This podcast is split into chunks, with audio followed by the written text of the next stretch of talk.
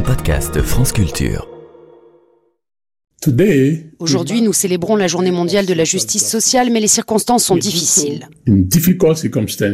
C'est le président de l'Organisation internationale du travail, le Togolais Gilbert Ungbo, qui s'exprime le 20 février dernier.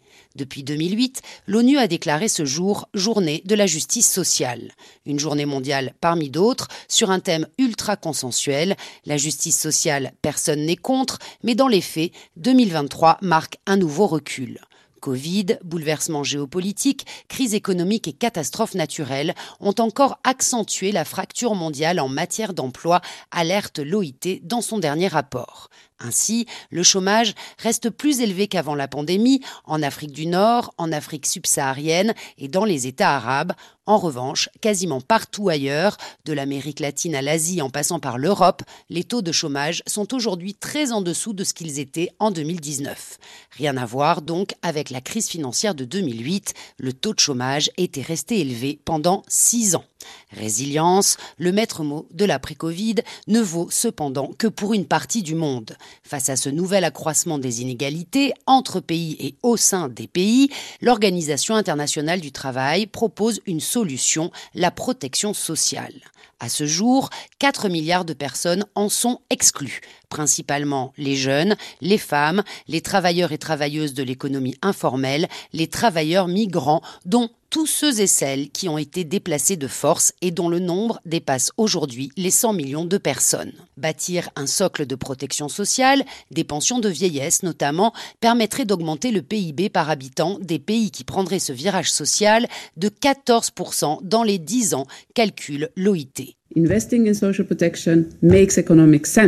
Investir dans la protection sociale, c'est un choix cohérent économiquement, insiste la vice-présidente de l'organisation chargée du social. Cela réduirait le nombre de personnes qui vivent en dessous du seuil de pauvreté, limiterait le travail des enfants, qui est en augmentation, et cela permettrait de rattraper les progrès réalisés ces 15 dernières années.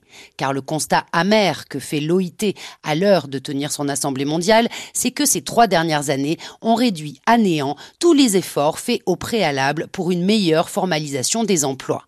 Le constat encourageant sur lequel l'OIT veut nous alerter, c'est qu'octroyer un droit à la retraite pour tous et toutes, c'est faisable, abordable, pas si cher que cela pour un pays, même à faible revenu. 1,6% de son PIB, voilà ce que cela représenterait. Cela peut paraître beaucoup, mais ce n'est qu'une fraction de l'aide publique au développement. Pour les pays d'Afrique subsaharienne, financer une retraite de base ne coûterait que 12% de l'aide qu'ils reçoivent. En d'autres termes, comme le dit cet autre directeur de l'OIT, la communauté internationale a les moyens d'aider les pays pauvres à faire leur transition vers des modèles sociaux proches des nôtres. Aujourd'hui, l'aide au développement ne finance qu'à la marge des programmes sociaux et les pays pauvres sont plutôt dissuadés de financer eux-mêmes ces programmes via l'impôt ou les prélèvements, car ils sont souvent endettés et le FMI les incite fortement à consacrer leurs maigres ressources fiscales au remboursement de leurs dettes. Or, sans protection sociale, beaucoup de pays, France en tête, n'auraient pas récupéré aussi vite de la crise du Covid. En avoir ou pas, c'est finalement l'un des secrets de la fameuse résilience. Un constat en forme de preuve pour l'Organisation internationale du travail qui consacre la semaine prochaine deux jours à un sommet sur le monde du travail et la justice sociale pour tous. Plusieurs chefs d'État s'y exprimeront. On n'attend rien de révolutionnaire, mais alors qu'on a surtout mis en avant ces dernières semaines en France le coût de la protection sociale, entendre louer ses bienfaits économiques, c'est toujours ça de prix.